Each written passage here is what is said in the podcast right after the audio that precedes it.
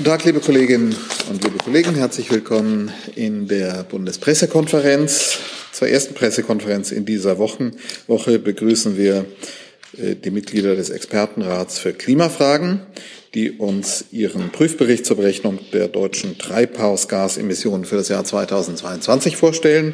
Als Vorsitzender des Expertenrates beginnt gleich Professor Dr. Hans-Martin Henning vom Fraunhofer Institut an seiner Seite die stellvertretende Vorsitzende Frau Dr. Brigitte Knopf vom Mercator Research Institute on Global Commons and Climate Change und als weitere Mitglieder des Expertenrates ebenfalls bei uns zur Beantwortung Ihrer Fragen Frau Dr. Barbara Schlohmann vom Fraunhofer Institut, Professor Dr. Thomas Heimer von der Hochschule Rhein-Main und Technopolis und Professor. Mark Oliver Betzüge vom Energiewirtschaftlichen Institut an der Universität zu Köln. Den Bericht stellt uns der Vorsitzende des Expertenrates vor. Herr Professor Henning, bitte. Ja, herzlichen Dank. Einen schönen guten Morgen. Ähm, möchte begrüßen zur äh, Pressekonferenz anlässlich der Veröffentlichung unseres diesjährigen Prüfberichts zur Berechnung der deutschen Treibhausgasemissionen für das Jahr 2022. Das Umweltbundesamt hat am 15. März seine Berechnung der Vorjahresemissionen Deutschlands für das Jahr 2022 veröffentlicht und entsprechend Klimaschutzgesetz äh, prüft der Expertenrat für Klimafragen die Emissionsdaten und legt der Bundesregierung und dem Deutschen Bundestag innerhalb von einem Monat nach äh, dieser Veröffentlichung eine Bewertung vor. Das tun wir heute und berichten darüber. Zunächst gehe ich äh, auf die Prüfung und Bewertung der Berechnung der Emissionsdaten des Vorjahres ein. Dazu zunächst die Bemerkung, dass das UBA dieses Jahr erstmals eine veränderte Methodik hierfür verwendet hat. Äh, die Grundlage dieser Verfahrensumstellung ist die Erstellung einer Frühschätzung der Energiebilanz durch die Arbeitsgemeinschaft Energiebilanzen. Diese Umstellung begrüßen wir grundsätzlich, weil dadurch die Berichterstattung des UBA äh, stärker an die Inventarberichterstattung, die jährlich äh, an die Vereinten Nationen erfolgt, angepasst ist. Unsere Prüfung in diesem Jahr haben wir dann deshalb auch auf diese Sektoren gelegt, die besonders von dieser Verfahrensumstellung betroffen sind. Das sind Energiewirtschaft, Industrie und Gebäude. Und äh, zusammenfassend liefert äh, unsere vertiefende Prüfung keine Anzeichen dafür, dass die verwendete Datengrundlage oder das methodische Vorgehen, was hier angewendet wurde, grundsätzlich ungeeignet wären oder dass in ungeeigneter Weise vorgegangen worden wäre. Im Nachgang unserer Prüfung stellen wir lediglich fest, dass eine kleine nachträgliche Korrektur der geprüften Daten für den Sektor Verkehr notwendig ist. Allerdings äh, stellen wir auch erneut fest, dass äh, der frühe Zeitpunkt der Berechnung und des Berichtes dieser Vorjahresemissionen hohe Unsicherheiten mit sich bringt. Äh, das belegt auch unsere Analyse, die wir erneut dazu äh, durchgeführt haben. So viel äh, zur Methodik. Äh, ich möchte jetzt auf die wichtigsten Ergebnisse unserer Prüfung zu sprechen kommen. Äh, die Sektoren Gebäude und Verkehr haben ihre jeweiligen Zielwerte für das Jahr 2022 überschritten. Äh, damit sind sie auch verpflichtet, ein Sofortprogramm nach gültigem KSG vorzulegen. Äh, Im Einzelnen die Emissionen im Gebäudesektor sind zwar von 118 Megatonnen in 2021 auf knapp 112 Megatonnen in 2022 gefallen, aber der, der Zielwert für 2022 wurde um etwas mehr als vier Millionen Tonnen überschritten. Unter Berücksichtigung der Unsicherheit ist also sofern eine Zielerreichung unwahrscheinlich. Sei an dieser Stelle auch angemerkt, dass der Gebäudesektor zum dritten Mal in Folge überschritten hat. Im Verkehrssektor sind die Emissionen von knapp 147 Millionen Tonnen in 2021 auf knapp 148 Millionen Tonnen in 2022 gestiegen. Unter Einbeziehung der eben schon angesprochenen nachträglichen Korrektur wurde damit der Zielwert deutlich, nämlich um 9,7 Millionen Tonnen überschritten. Äh, die Zielerreichung kann damit als besonders unwahrscheinlich äh, qualifiziert werden. Der Verkehrssektor hat zum zweiten Mal in Folge überschritten. Alle vier anderen Sektoren, Energiewirtschaft, Industrie, Landwirtschaft und Abfall und Sonstiges, haben ihre jeweiligen Zielwerte für das Jahr 2022 eingehalten. Ich möchte hier noch auf Energiewirtschaft und Industrie kurz zu sprechen kommen. Die Emissionen äh, in der Energiewirtschaft sind zwar von, äh, sind von 245 Megatonnen in 2021 auf knapp 256 Megatonnen gestiegen. Äh, allerdings ist der Zielwert dennoch knapp erreicht. Legt man wieder diese Unsicherheit an, kann man feststellen, dass die Zielerreichung etwa ebenso wahrscheinlich wie nicht wahrscheinlich ist. Und zuletzt die Industrie. Hier sind die Emissionen äh, von 183 Millionen Tonnen in 2021 auf gut 164 Millionen Tonnen in 2022 deutlich gefallen. Und der Zielwert ist auch deutlich unterschritten worden und das kann als praktisch sicher gelten. Äh, allerdings vielleicht auch an der Stelle die Anmerkung, die Industrie hätte nach den aktualisierten Daten im Rückblick im Jahr 2021 überschritten. Zuletzt die Gesamtemissionen. Äh, diese sind von gut 760 Millionen Tonnen in 2021 auf knapp 746 Millionen Tonnen im vergangenen Jahr gesunken und liegen damit um rund 10 Millionen Tonnen unter dem Zielwert. Nach dem Ergebnis für die Gesamtemissionen könnte jetzt der Eindruck entstehen, Deutschland sei auf einem sicheren Weg im Hinblick auf die Erreichung der Klimaziele.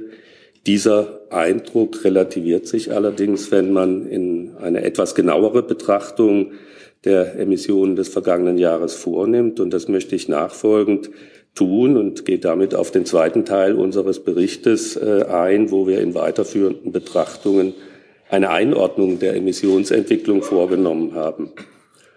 Zunächst haben wir hier wieder ein Verfahren angewendet, das wir auch schon in verschiedenen Berichten äh, zuvor benutzt haben, die sogenannte Dekomposition, das heißt die Zerlegung äh, des Emissions, der Emissionsentwicklung in verschiedene treibende oder mindernde Faktoren wie das Wirtschaftswachstum, die Bevölkerungsentwicklung, die Energieintensität und weitere. Und das haben wir uns sozusagen auch für die Jahre 2019 bis 2022, äh, also über die Pandemiejahre hinweg angesehen und aufgeschlüsselt. Äh, dabei zeigt sich zunächst, dass äh, insbesondere die Emissionsintensität, also wie viel Emissionen werden pro Einheit Primärenergie getätigt, gestiegen ist äh, im vergangenen Jahr. Und das ist äh, insbesondere durch eine Verschiebung hin zu emissionsintensiveren Energieträgern zu erklären, Gas zu Öl oder auch Gas- und Kernenergie zu Kohle, äh, was auch nicht durch eine Zunahme der Einspeisung aus erneuerbaren Energiequellen kompensiert wurde. Insgesamt liegen die im Jahr 2022 getätigten Emissionen um 49 Millionen Tonnen unter denen im letzten Vorkrisenjahr 2019. Würden wir jetzt diese Minderung von 2019 auf 2022 bis 2030 fortschreiben, das waren rund 2,1 Prozent im Mittel pro Jahr, würde das Klimaziel für 2030 um rund 190 Megatonnen verfehlt. Das etwas plastischer zu machen, das entspräche einer Überschreitung des Zielwerts für 2030 um mehr als 40 Prozent. Was wir auch in einer vertieften Analyse festgestellt haben, einer Überschlagsrechnung, dass die Treibhausgasemissionen um rund neun Megatonnen höher gelegen hätten im vergangenen Jahr wenn das Wachstum der Wirtschaftsleistung nicht infolge des Krieges der Ukraine, in der Ukraine geringer ausgefallen wäre als erwartet. Äh, Im Weiteren möchte ich kurz noch auf äh, einige Sektoren äh, vertieft eingehen zu dieser Einordnung. Äh, wichtige Ergebnisse für die Energiewirtschaft, die ja nur knapp unterschritten hat, hier gibt es verschiedene Aspekte, die eine stärkere Absenkung der Emissionen in den nächsten Jahren fraglich erscheinen lassen, wie äh, die erwartete und ja auch erwünschte wirtschaftliche Erholung, äh, auch die Abschaltung der letzten Atomkraftwerke, der geplante verstärkte Umstieg von fossilen Endenergieträgern auf Strom in den Sektoren Gebäudeverkehr und Industrie. Und das zusammengenommen lässt kaum erwarten, dass die Energiewirtschaft in den nächsten Jahren wesentlich unterschreiten wird, was dann eine Überschreitung anderer Sektoren kompensieren könnte. Ähnliches gilt für die Industrie, äh, trotz der deutlichen Unterschreitung in 2022, äh, weil die beobachteten Rückgänge vorrangig auf energiepreisbedingte Produktionsrückgänge in der energieintensiven Industrie zurückführen sind und äh, daher auch von temporärer Natur sein könnten. Der Gebäudesektor hat zwar um sechs Megatonnen im vergangenen Jahr gegenüber 2021 reduziert, allerdings äh, spielt auch hier die milde Witterung und das möglicherweise nur temporäre geänderte Heizverhalten eine wichtige Rolle. Im Verkehr stiegen im zweiten Jahr in Folge die Emissionen an. Die Fahrleistung äh, lag wieder äh, auf dem Niveau im Personenverkehr wieder auf dem Niveau wie 2019. Es ist hier keine Trendänderung äh, erkennbar. Insgesamt äh, haben wir uns dann auch einige Indikatoren angesehen, die letztlich belegen, dass unsere Beobachtung aus dem Zweijahresgutachten, das wir November vergangenen Jahres vorgestellt haben, unverändert gilt, dass der Rückbau des fossilen Kapitalstocks und der Aufbau von nicht fossilen Alternativen zu langsam verläuft für die Zielerreichung 2030. In den verbleibenden Minuten möchte ich gerne auf die Weiterentwicklung des Klimaschutzgesetzes eingehen und äh, dort insbesondere auch auf die Vereinbarung, die der Koalitionsausschuss hier vor, vor wenigen Wochen getroffen hat. Zunächst ist es so, dass wir uns auch schon in den beiden vergangenen Prüfberichten zu denkbaren Verbesserungen oder Weiterentwicklungsmöglichkeiten des Klimaschutzgesetzes geäußert haben. Äh, dies Jahr haben wir hier verschiedene Anmerkungen vorgenommen, die sich insbesondere auf die vier konkreten Punkte beziehen, die in dem Beschlusspapier des Koalitionsausschusses zur Weiterentwicklung des äh, KSG formuliert sind. Zunächst äh, im heutigen Klimaschutzgesetz wird durch die Festlegung von jahresscharfen Zielen und den Anrechnungsmechanismus bei Über- und Unterschreitungen dieser Ziele implizit ein Budgetansatz etabliert. Faktisch führt das dazu, dass die Menge der zulässigen Emissionen bis 2030 fixiert ist und in Folge dann auch für die nächsten Zieljahre 2040 und 2045. Aus dem Beschlusspapier geht für uns nicht eindeutig hervor, ob dies auch zukünftig gelten soll. An der Stelle plädieren wir nachdrücklich dafür, diesen Budgetgedanken auch zukünftig zu erhalten, also auch weiterhin an zulässigen Emissionsmengen festzuhalten und nicht nur auf die Einhaltung in ausgewählten Zieljahren wie 2030 abzustellen. Letztlich, um auch weiterhin dem übergeordneten Ziel gerecht zu werden, dass Deutschland seinen Beitrag liefert zur Begrenzung des globalen Temperaturanstiegs und dafür ist eben die emittierte Menge maßgeblich. Vermutlich stünde im Übrigen auch eine Änderung, wenn das hier geändert würde, äh, im Widerspruch zum Beschluss des Bundesverfassungsgerichts aus dem Jahr 2021.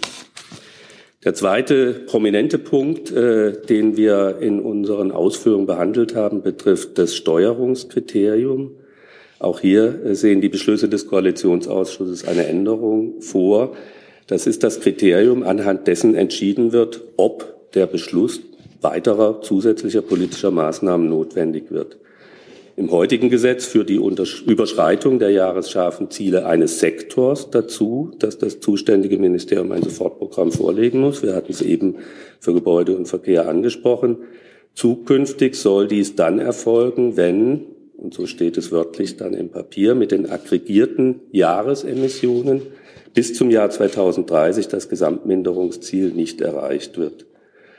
Hier stellen wir fest, dass es eine Vielzahl an Möglichkeiten gibt, dies auszugestalten. Und wir haben in unserem Bericht hierfür auch verschiedene Optionen mal beispielhaft dargestellt. Dabei wird deutlich, dass eine Vielzahl an Gesichtspunkten zu berücksichtigen und zu bedenken ist. Und wir empfehlen deshalb nachdrücklich, die angedachten Änderungen dieses Steuerungsmechanismus sehr gründlich auf ihre Implikationen hin zu prüfen.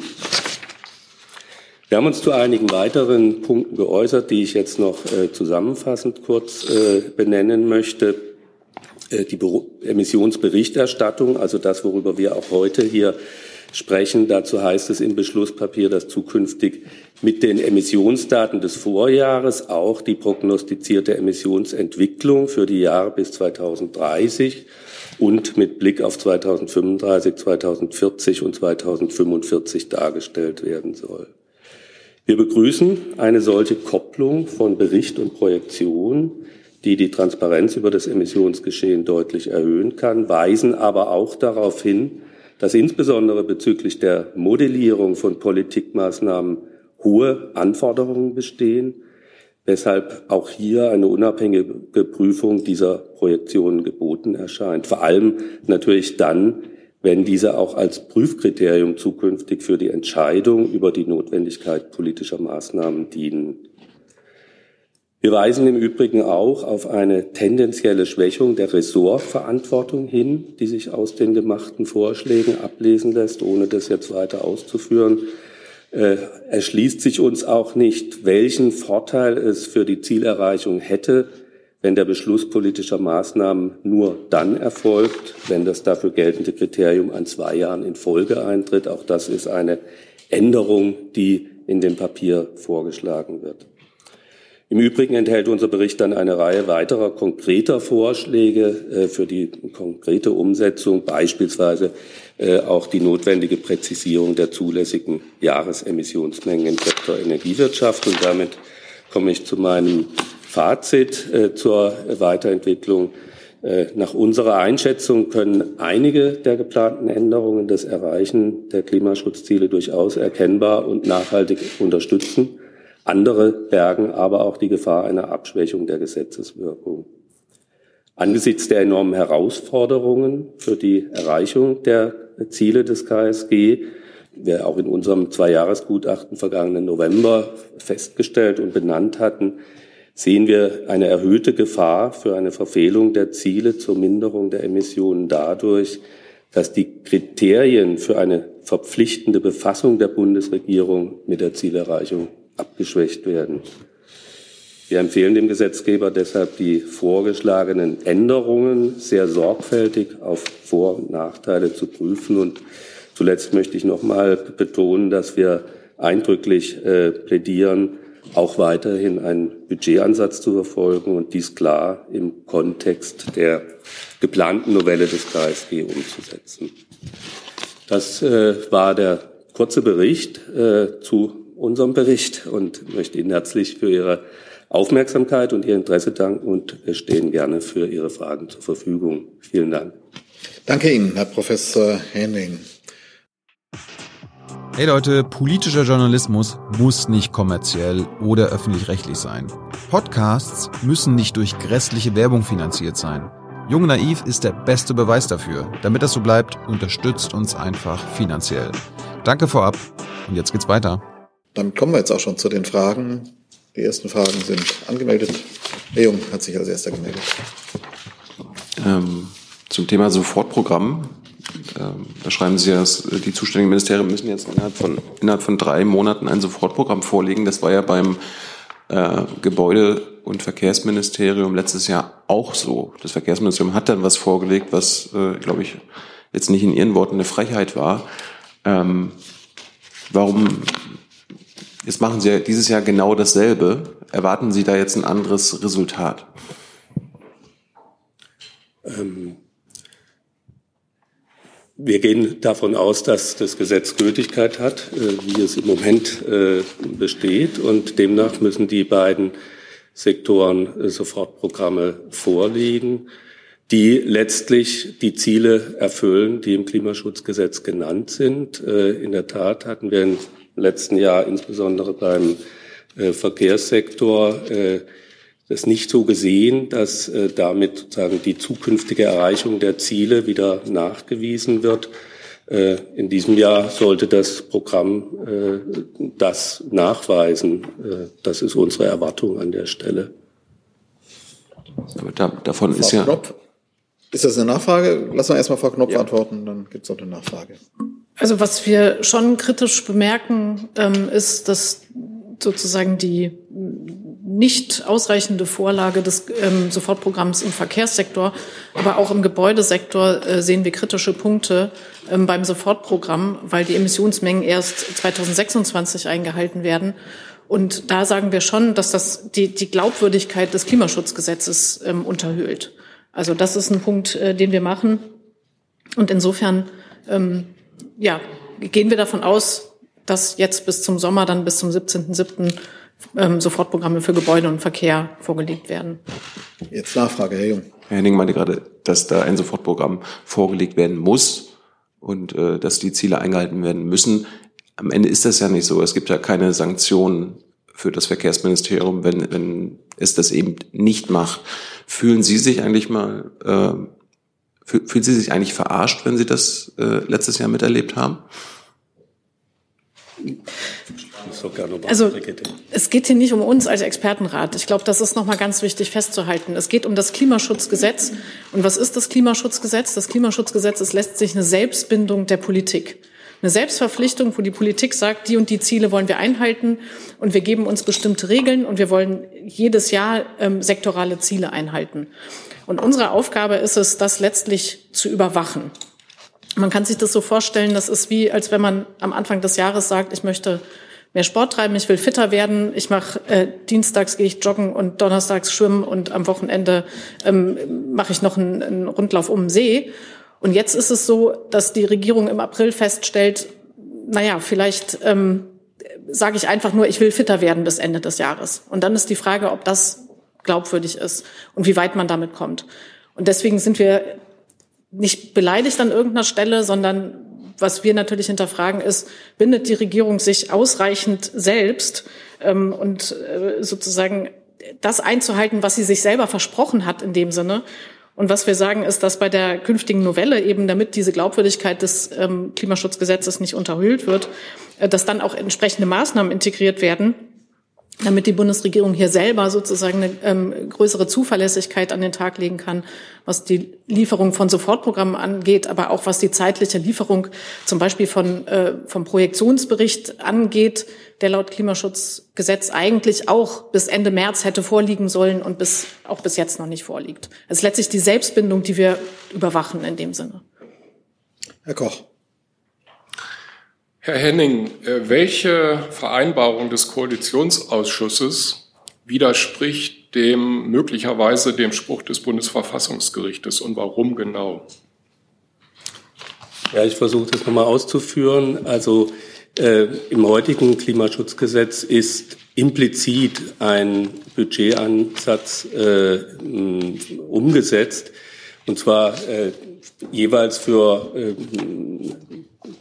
bestimmte Zeiträume. Aktuell bis zum Jahr 2030 ist die Menge der Emissionen Deutschlands äh, fix äh, benannt durch äh, das Klimaschutzgesetz, dadurch, dass jahresscharfe Ziele für jeden Sektor, Sektor vorgegeben sind und bei Überschreitung die überschrittenen Emissionsmengen auf die Folgejahre angerechnet werden, ähnlich bei Unterschreitung, so dass also letztlich äh, die Menge feststeht. Das ist nach unserem Lesen des Beschlusspapiers nicht eindeutig so formuliert. Es wird dort eben von aggregierten Emissionen gesprochen. Das kann man verstehen äh, über die Sektoren. Man kann es auch verstehen über die Jahre. Das ist nicht eindeutig. Man kann, es steht bis zum Jahr 2030. Das kann man sozusagen verstehen als die Menge meinend oder auch nur das Ziel meinend. Und wir halten es einfach für hochrelevant, äh, nicht nur vor dem Hintergrund des Beschlusses des äh, Bundesverfassungsgerichtes, sondern auch vor dem übergeordneten Ziel, auch den europäischen und internationalen Verpflichtungen, die Deutschland eingegangen sind, wo es letztlich ja um die Begrenzung der Temperaturerhöhung und den deutschen Beitrag dazu geht. Und das wird nur sichergestellt, wenn wirklich die Menge begrenzt ist. Dann Frau Buckmeier, dann Herr Jessen. Herr Henning, Frau äh, Dr. Knopf, ähm, eine Frage. Ähm, Sie haben es ja selbst angesprochen jetzt, dass im Prinzip von einer leichten Aufweichung der Sektorenziele auszugehen ist, wenn man sozusagen gucken will, ob wir das gemeinsam erreichen. Was halten Sie davon? Also macht es Ihnen Sorge, äh, dass wir hier nicht mehr klar zugeschriebene Zielvorgaben haben?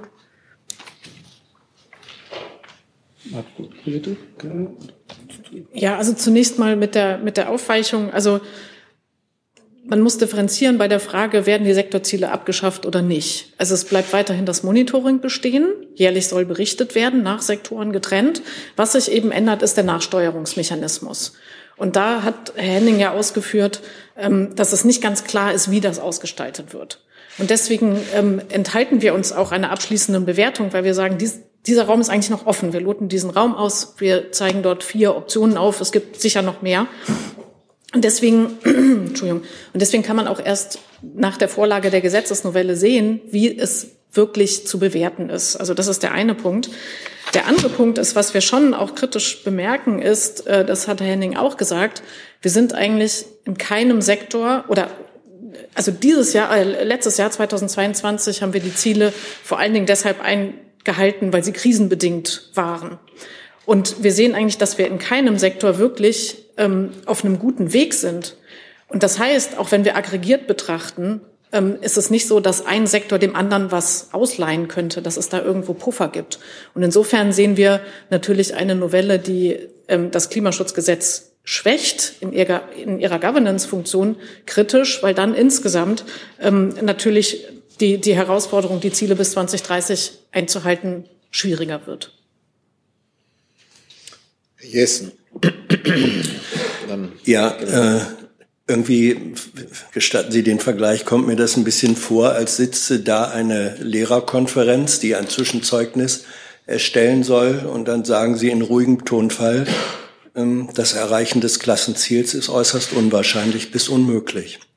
Ich möchte gerne Herrn Professor Betzüge fragen, Sie sind äh, Volkswirtschaftler mit der Spezialität für die Energiewirtschaft. Was bedeutet es äh, für das Erreichen der Klimaziele, wenn die Politik, so wie Sie es skizziert haben, zunehmend darauf verzichtet, äh, präzise Vorgaben zu machen?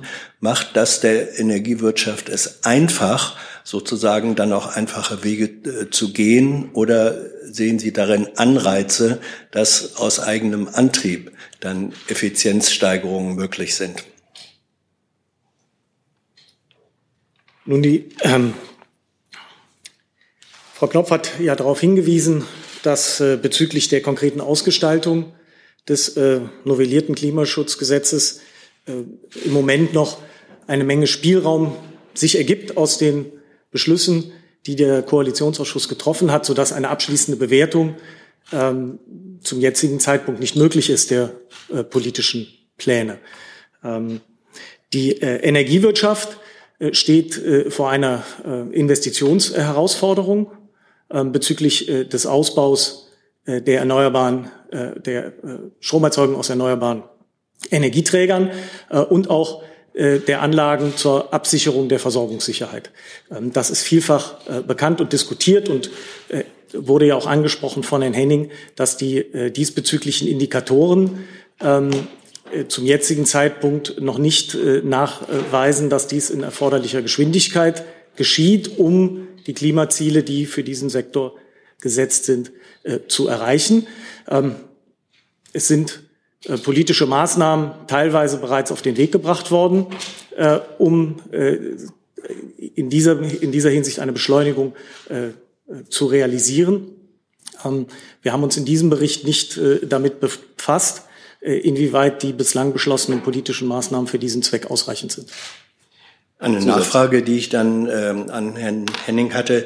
Ähm, das Ziel, das akkumulierte Ziel der Reduzierung bis 2030 liegt ja etwa bei 65 äh, Prozent. Wenn Sie das, was jetzt erkennbar ist, als Pfad fortschreiben, wo landen wir dann? Sind es äh, prognostisch eher 20 Prozent äh, minus oder sind es 30 Prozent minus? Wie groß ist das Gap gegenüber der Perspektive minus 65 Prozent? Ähm, die minus 65 Prozent sind im Übrigen kein kumulatives Ziel, sondern sind wirklich das Ziel im Jahr 2030 sollen die Emissionen 65 Prozent niedriger sein als im Bezugsjahr 1990. Ähm, ich muss das jetzt kurz ausrechnen. Wir müssten nach Ziel bei ungefähr 440 Megatonnen im Jahr 2030 liegen. Nach der Fortschreibung, die ich kurz angesprochen hatte, 2019 bis 2022, also mal über die Pandemiejahre sozusagen hinweggesehen, ähm, würden wir bei 440 plus 190, 630 liegen. Äh, Jetzt verzeihen Sie mir, dass ich das im Kopf nicht ganz schnell hinkriege, aber wahrscheinlich würden wir dann eher bei 55 Prozent vielleicht liegen oder bei zwischen 55 und 60 statt bei 65 Prozent Minderung äh, bezogen auf 1990. Herr Bauchmüller, dann gehen wir nach rechts zu Ihnen. Äh, ja, Herr Professor Henning, ähm, Sie haben eben gesagt, in den Beschlüssen der Koalition gäbe es auch positive Dinge. Ähm, ich habe aber Ihren äh, Ausführungen jetzt nicht entnehmen können, welche positiven Dinge das sein sollen. Vielleicht können Sie das nochmal ähm, ein bisschen konkretisieren.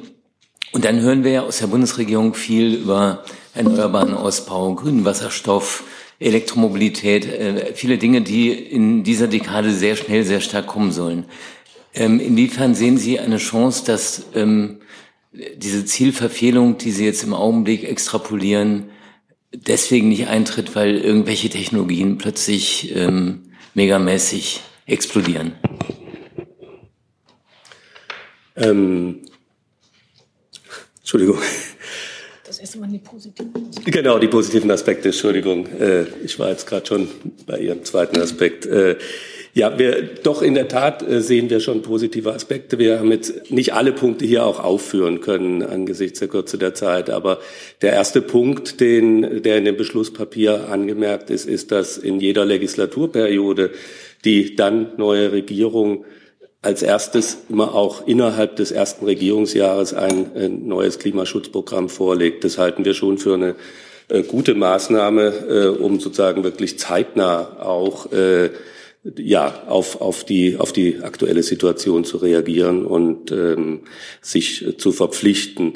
Ähm, auch, und das hatte ich angemerkt, äh, die Projektion mit der äh, Berichterstattung über die Ex-Post-Daten, über die äh, Ist-Daten zu verknüpfen, hatten wir in unserem Bericht genau vor einem Jahr äh, tatsächlich auch angemerkt und vorgeschlagen, weil natürlich ähm, aus der Ist-Situation alleine äh, es schwierig ist, äh, ein Verständnis dafür herzustellen, woran liegt es denn, dass Verfehlungen äh, möglicherweise vorliegen. Also sozusagen diese Kopplung von Projektion und äh, Berichterstattung halten wir äh, durchaus für sinnvoll äh, und die ist ein Element, äh, was in dem Papier äh, angemerkt und vorgeschlagen wird.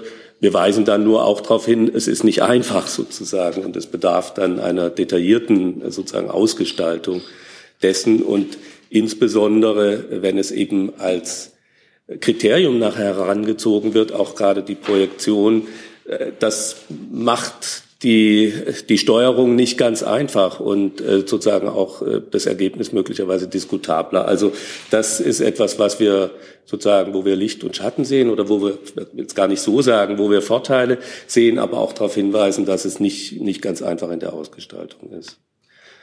Ähm, jetzt nochmal zu den Indikatoren. Äh, weiß nicht, ob da äh, Marc, du vielleicht nochmal, es war ja, glaube ich, auch wieder die Energiewirtschaft unter anderem genannt, äh, etwas anmerken kannst.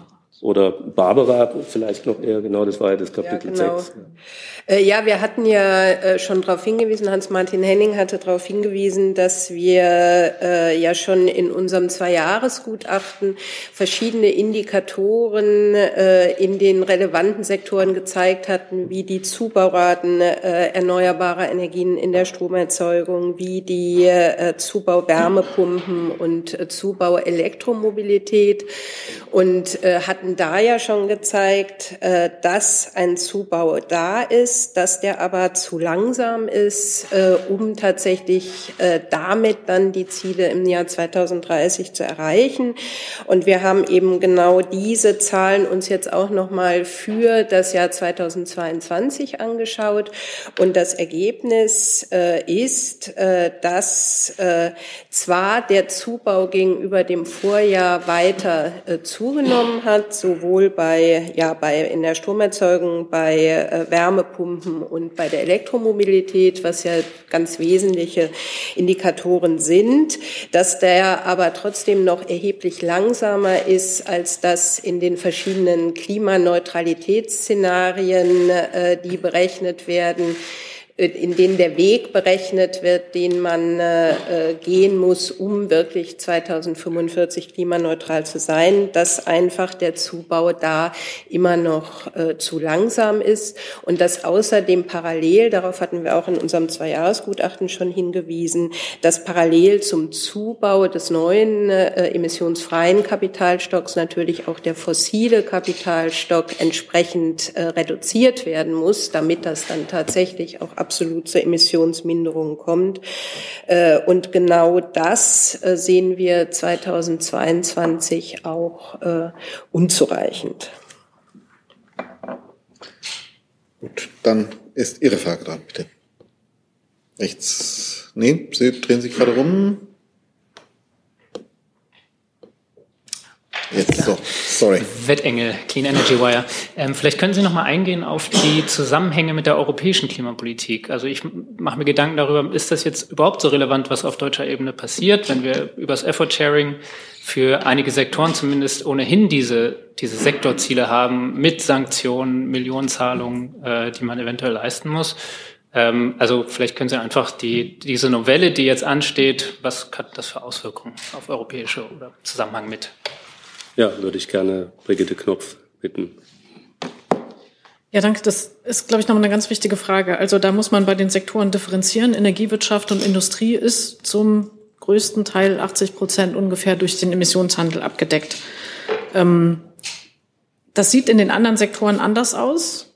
Bei den ähm, Sektoren, die der Lastenteilung unterliegen, also vor allen Dingen Verkehr, Gebäude, Landwirtschaft und dann die Reste von Industrie und äh, Energiewirtschaft. Da ist es so, dass Deutschland sowieso jährliche nationale Verpflichtungen hat, die sozusagen von der europäischen Ebene kommen. Und da ist es so, und das bemerken wir eben auch in unserem, ähm, in unserem Bericht, dass wir sagen, hier muss Deutschland sowieso, selbst wenn man die ähm, sektoralen Ziele abschafft in der Nachsteuerung, man muss sowieso gucken, dass Deutschland seine europäischen Verpflichtungen erfüllt. Und das kann man nicht einfach nach Europa abschieben, weil dort ist der, zwar der zweite Emissionshandel geplant ab 2027, aber zum einen erst ab 2027, zum anderen auch erstmal mit einem eher geringen Einstiegspreis. Und der wird nicht dafür sorgen, dass in den Sektoren vor allen Dingen dann Gebäude und Verkehr die Ziele erreicht werden. Also insofern ähm, muss man hier differenzieren zwischen den Sektoren. Aber das ist eben auch ein kritischer Punkt, dass Deutschland hier seinen europäischen Verpflichtungen nachkommen muss und nicht einfach eine nationale Gesamtbetrachtung äh, machen kann. Das reicht nicht aus, vor allen Dingen eben für die Sektoren Gebäude und Verkehr. Dann die Kollegin dort bitte und danach, ja, Sie und dann Herr Jung. Ja, Petra Sorge von Bloomberg. Äh, vielen Dank äh, für die Ausführung. Mich würde mal interessieren, ähm, beim G7-Treffen haben sich die äh, Staaten ja so grob äh, als Ziel gesetzt, 2025 äh, die Peak Emissions zu haben. Ähm, mich würde mal interessieren, wie Sie das äh, für Deutschland einschätzen. Ist das realistisch, in zwei Jahren äh, den Peak zu erreichen, angesichts dieser jetzigen, ähm, also den Höhepunkt, äh, angesichts der hier vorgelegten Verpflichtungen? Danke. Brigitte? Ähm, ich, ich bin mir gerade nicht ganz sicher, was Sie meinen, aber wir sind ja in Deutschland schon auf dem Pfad, dass die Emissionen sinken. Also letztlich haben wir den Peak in Summe hinter uns. Wir sagen eben nur, dass die, ähm, dass zum Beispiel, was wir letztes Jahr an Emissionsminderung gesehen haben, dass das vor allen Dingen krisenbedingt war und dass es noch zu langsam geht, um dann die Ziele für 2030 zu erreichen. Aber der Peak ist in dem Sinne schon überschritten. Das ist halt in anderen Ländern, sieht es dann noch anders aus. Beantwortet das die Frage? Herr Jung. Vielleicht, vielleicht äh, gleich dazu, ob der Peak tatsächlich überschritten ist, weil ich würde gerne äh, das Stichwort Auslagerung von Emissionen nennen. Äh, sind denn die Emissionen durch Produktionsstätten deutscher Konzerne im Ausland einbezogen? Warum nicht? Barbara, magst du dazu? Marc? Dann Marc. Die Berichterstattung erfolgt nach dem sogenannten Territorialprinzip. Äh, das ist im Einklang mit den Vorgaben, äh, die auf weltweiter Ebene im Rahmen äh, der UNFCCC ähm, verabredet worden sind zwischen den Staaten. Und deshalb werden in Deutschland die Emissionen ausgewiesen, die auf deutschem Boden entstehen.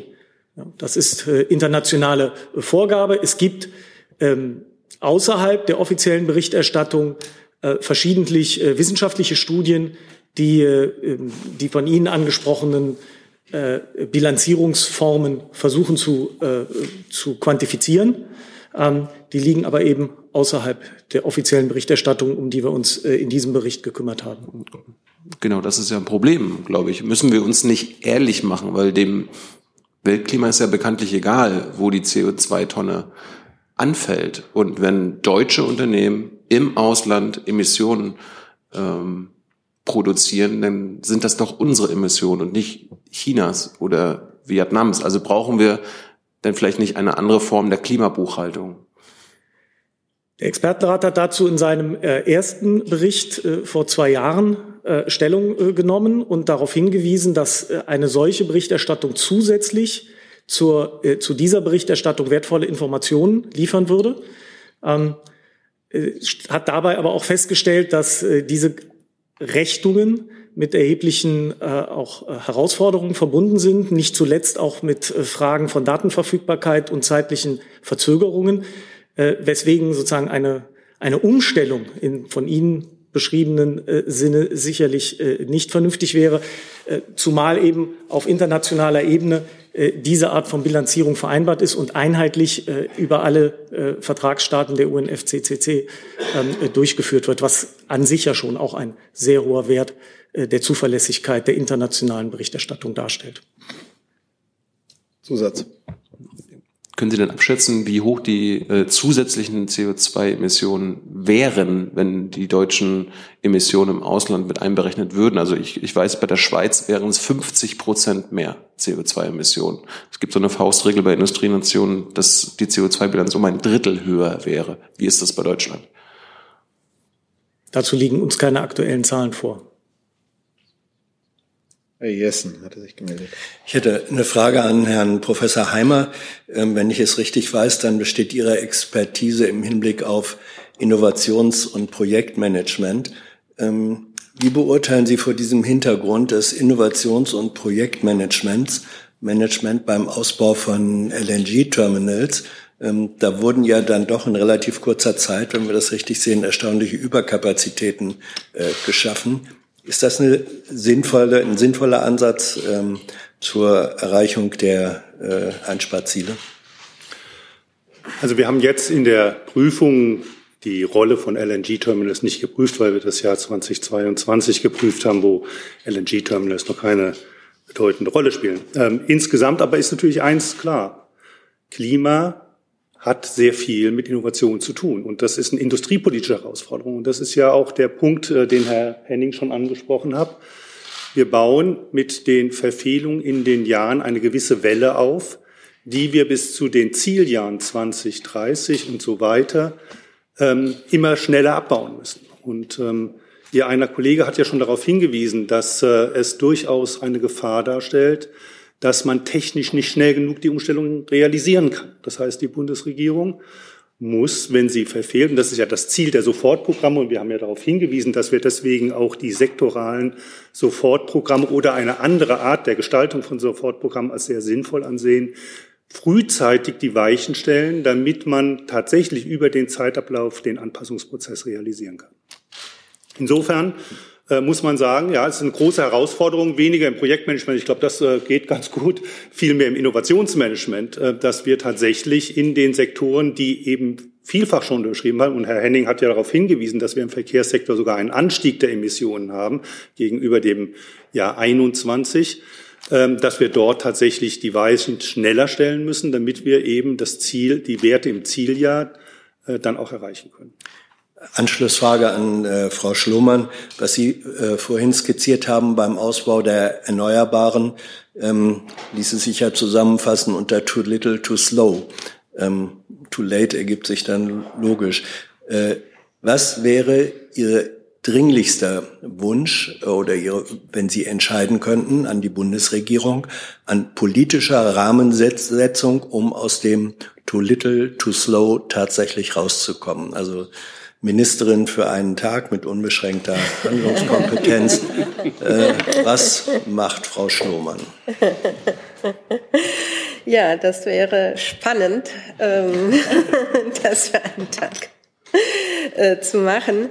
Äh, ja, ich denke, äh, die äh, genannten Sektoren, also Gebäude, Verkehr, Energiewirtschaft, aber auch die Industrie, letztlich sind äh, diejenigen, die tatsächlich durch äh, ja, durch konkrete Maßnahmen, äh, zum einen in Richtung äh, Energieeffizienz, die würde ich hier tatsächlich äh, gerade im Hinblick auch auf die äh, Industrie aber auch auf den Gebäudesektor nochmal äh, betonen, denn wir haben ja gesehen, dass im Gebäudesektor in diesem Jahr durch, äh, ja, durch, Verhaltenmaß, äh, durch Verhaltensmaßnahmen es tatsächlich zur Einsparung kam, die aber nicht äh, unbedingt als, von uns aus, als dauerhaft eingeschätzt werden, aber äh, dauerhafte äh, dauerhaft wirksame Energieeffizienzmaßnahmen, gerade im Gebäudesektor, im Bereich der Gebäudesanierung und in der Industrie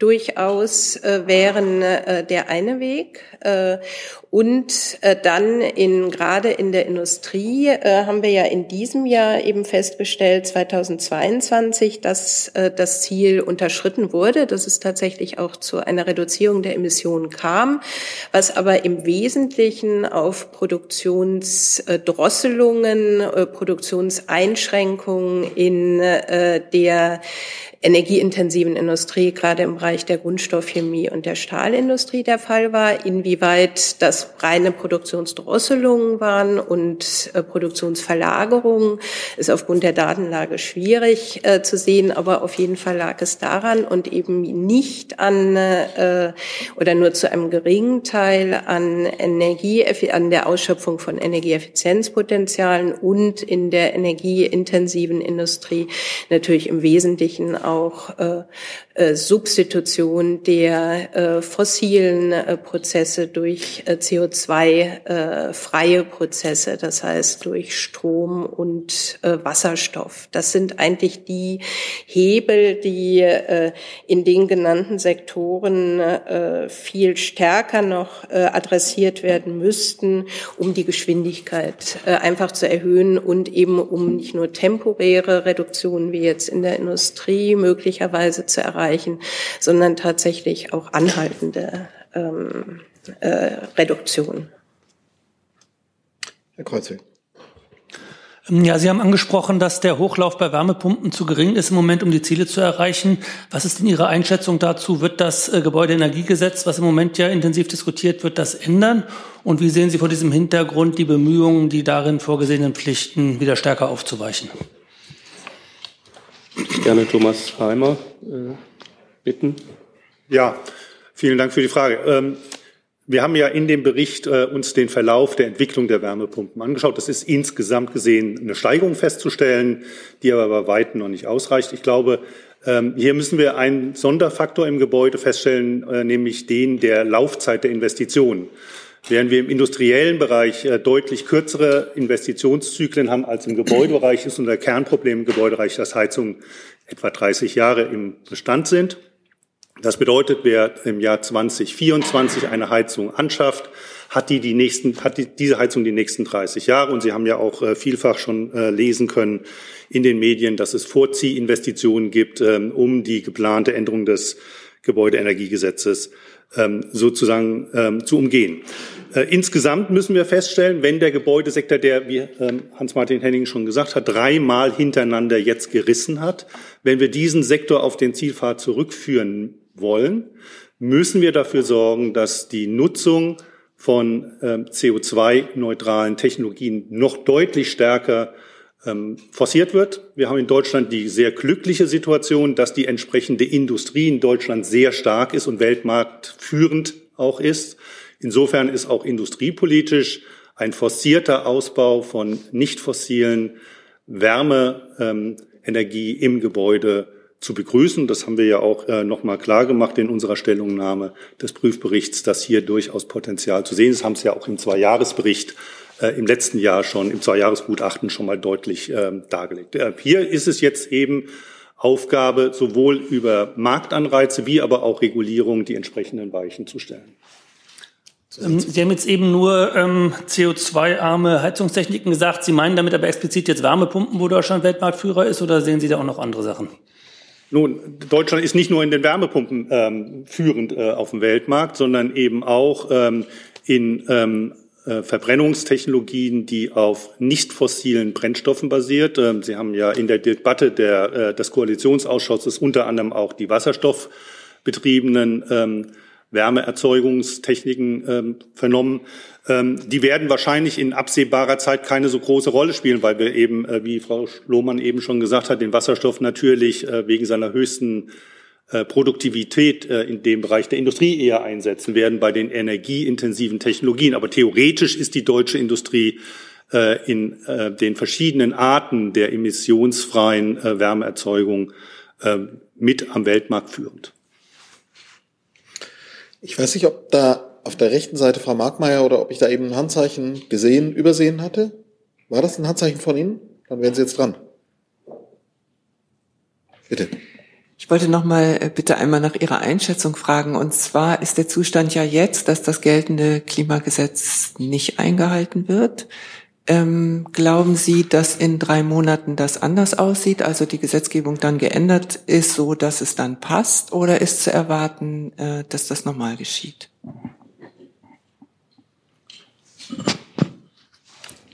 Wir sind tatsächlich skeptisch, äh, ob in drei Monaten ein neues Klimaschutzgesetz in Kraft ist, was ja notwendig wäre, damit jetzt äh, die Vorlage von Sofortprogrammen äh, in der Form, äh, wie es heute gültig ist, nicht mehr notwendig wäre. Ähm, insofern äh, gehen wir derzeit davon aus, dass eben äh, diese Sofortprogramme auch äh, vorgelegt werden.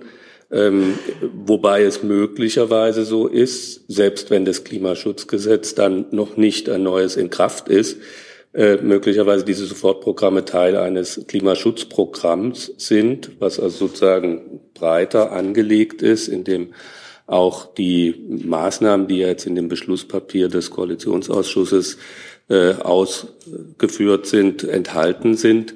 Ähm, und dann würden wir dieses Klimaschutzprogramm ebenfalls äh, zu prüfen beziehungsweise dazu Stellung zu nehmen haben, auch äh, nach dem heutigen äh, Klimaschutzgesetz. Also auch das ist eine Option, die möglicherweise dann eintritt. Bitte. Ähm, ich würde gerne meine Frage nochmal präzisieren, denn sie war vorhin nicht ganz klar. Der Peak, ähm, das bezieht sich natürlich auf den Verkehrssektor. Ähm, zuletzt ist er ja nochmal um 0,7 Prozent angestiegen. Wir haben also Steigerungen gesehen. Der, der Sektor hat seine Ziele nicht erreicht. Und deswegen nochmal die Frage zu 2025, ähm, wenn wir es darauf beziehen, äh, wird es sozusagen den Knick geben können, ab 25 nach unten? Brigitte. So, Entschuldigung. Dankeschön. Also genau, im Verkehrssektor sehen wir tatsächlich eine problematische Entwicklung, weil wir da jetzt im zweiten Jahr in Folge einen Anstieg der Emissionen sehen. Und ähm, wir haben hier eine schöne Grafik drin, die zeigt, dass wir eigentlich mit der Mobilität im Personen, äh, mit der personenbezogenen Mobilität wieder auf dem Niveau von 2019 sind. Also da sehen wir keinerlei Trendwende, die eigentlich notwendig wäre. Was jetzt bis 2025 äh, geschieht, ähm, das wissen wir alle nicht. Aber was wir schon sehen ist, Ähm, wenn wir uns zum Beispiel angucken, ob mehr Elektroautos gekauft werden, das hat Barbara Schlumann auch schon zum Teil ausgeführt, ja, aber das ändert die Zusammensetzung nur marginal bei den, äh, äh, bei den Verkehrsmitteln. Also sozusagen, wir haben immer noch einen großen Bestand an fossilen Pkw und es ist eben nicht so, dass die neuen Elektroautos sozusagen die fossilen Pkw ersetzen, sondern scheinbar wird einfach mehr gefahren oder die werden zusätzlich gefahren. Und insofern, ähm, das ist jetzt, äh, wie soll ich sagen, keine wissenschaftlich fundierte Aussage, aber da würde ich jetzt sagen, ich kann mir nicht vorstellen, dass wir, wenn nicht doch stärkere Maßnahmen ergriffen werden, dass wir dann 2025 einen Peak sehen im Verkehrssektor. Können Sie zu den stärkeren Maßnahmen doch noch mal was ausführen? Was wäre das? Ich würde vielleicht gerne dann auch nochmal äh, eine Antwort äh, zu der Frage äh, geben, wer, die sich dann vielleicht auch nochmal auf unser Zweijahresgutachten bezieht. Wir haben ja in dem Zweijahresgutachten neben dem vorhin von Thomas Heimer angesprochenen Rückbau Kapital, äh, fossilen Kapitalstocks oder auch von Barbara Schlumann angesprochen, auch sehr stark auf die Aktivitäten äh, abgezielt und gesagt, wir sehen bis dato, auch im Rückblick der letzten 20 Jahre, die wir uns damals angeschaut hatten, nicht, dass es dedizierte politische Instrumente gab, die sozusagen auf eine Begrenzung oder auch Reduktion der Aktivitäten äh, abgezielt haben. Und da ist der Verkehr jetzt, glaube ich, ein ganz gutes Beispiel. Das wurde ja jetzt eben für die Maßnahmen, beispielsweise auch zum Straßenbau, eben eine Prognose angeführt, auch von Minister Wissing, äh, die besagt, dass eben bis zur Mitte des Jahrhunderts eine 50 Prozent Zunahme des äh, Straßengüterverkehrs zu erwarten ist und dass deshalb auch äh, entsprechende Maßnahmen umzusetzen seien. Und das ist, glaube ich, ein gutes Beispiel dafür, was wir meinen, wenn wir sagen, Aktivitäten reduzieren, Politik so auszurichten, dass eben auch Aktivitäten begrenzt werden. Ähm, das wäre ein Beispiel dafür, eben ähm, möglichst zu schauen, ist es nicht denkbar, auch den Straßengüterverkehr zu stabilisieren oder vielleicht sogar zu reduzieren, äh, einfach durch Maßnahmen, äh, die das weniger notwendig machen und nicht nur darauf abzuzielen, wie kriegen wir diesen dann wachsenden eben äh, klimaneutral umgestellt. Also das vielleicht noch so zur Ergänzung von dem, was Brigitte Knopf gesagt hat, als ein Element, was äh, einfach bislang äh, keine wichtige Rolle zu spielen scheint. Herr Jung nochmal ähm, grundsätzlich, ähm, die Emissionen sind letztes Jahr also um 1,9 Prozent gesunken. Äh, die Wirtschaft ist in Deutschland um 1,8 Prozent gewachsen. Wir erleben also seit Jahren nur eine relativ schwache relative Entkopplung von Wirtschaftswachstum und Emissionen. Dabei ist ja sogar eine absolute Entkopplung notwendig. Wie das möglich sein soll, hat ja bisher noch kein Genie herausgefunden. Halten Sie eigentlich, wie die herrschende Politik, eine absolute Entkopplung von Emissionen und Wirtschaftswachstum für möglich? Also zunächst mal äh, ist das keine Untersuchung, die wir, die wir weder in diesem Gutachten noch in dem letzten durchgeführt haben. Aber ich glaube, die Antwort, die ich gerade zum Verkehr gegeben hat, gibt zumindest einen Hinweis darauf, dass wir es für wichtig halten, eben nicht nur auf die Umstellung von äh, auf, auf Technologien, auf emissionsfreie oder zunächst arme und dann freie Technologien äh, abzuzielen, sondern eben auch tatsächlich die Aktivitäten in den Blick zu nehmen. Das ist ja äh, adressiert sozusagen Ihre Frage. Aber wir haben das natürlich jetzt nicht in diesem oder einem früheren Gutachten grundsätzlich sozusagen äh, untersucht und dazu Stellung genommen. Ja, vielleicht anders gefragt. Äh, Deutschland verbraucht ja, äh, wenn Deutschland wie die Erde, also für die ganze Erde agieren würde, drei Erden pro Jahr. Ähm, verstehen Sie, wie man da weiterhin wachsen will, obwohl wir ja quasi unter eins kommen müssen? Also wir müssen den Verbrauch um zwei Drittel mindestens senken. Also ich glaube, ich kann da jetzt keine andere Antwort geben. Ich weiß nicht, ob einer von euch gerne dazu nochmal eine Stellung nehmen möchte. Äh, aber es ist tatsächlich jetzt nicht das, womit wir uns äh, wirklich analytisch sozusagen befasst haben. Sie sind der Expertenrat.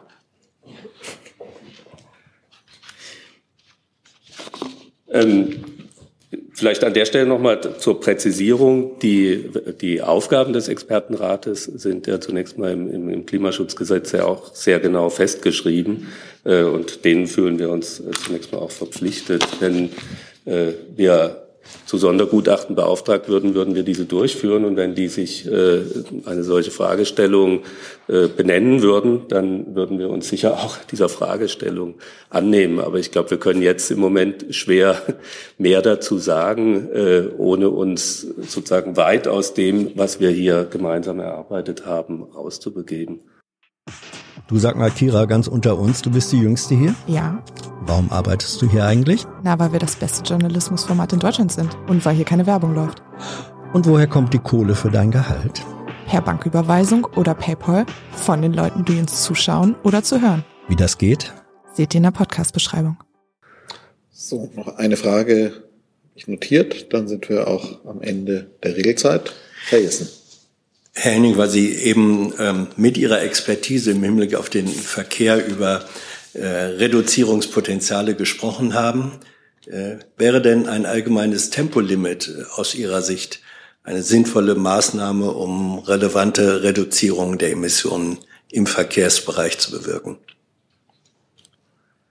Ähm, ja, es gibt, gibt ja verschiedene Studien dazu, welchen Umfang äh, man davon erwarten kann. Insofern, äh, wir, ich sag mal, unser, unsere Aufgabe ist ja wirklich auf die Klimaschutzziele und äh, zu achten. Und insofern wäre das eine Maßnahme, die beitragen könnte. Es ist aber auch wiederum nicht unsere Aufgabe, die jetzt in einem größeren Kontext gesamthaft zu bewerten. Es gilt ja letztlich für ganz viele Maßnahmen, dass die natürlich mehr Dimensionen haben als die Klimaschutzwirkung alleine. Und äh, die Klimaschutzwirkung ist jetzt das, wo wir äh, wo wir in erster Linie, Linie drauf schauen aufgrund unseres gesetzlichen Auftrages. Und jetzt müsste man sich auch da rein vertiefen und gucken, welche Studie welche Annahmen gemacht hat. Dass das eine mindere, mindernde Wirkung hätte, ist, glaube ich, unbestritten.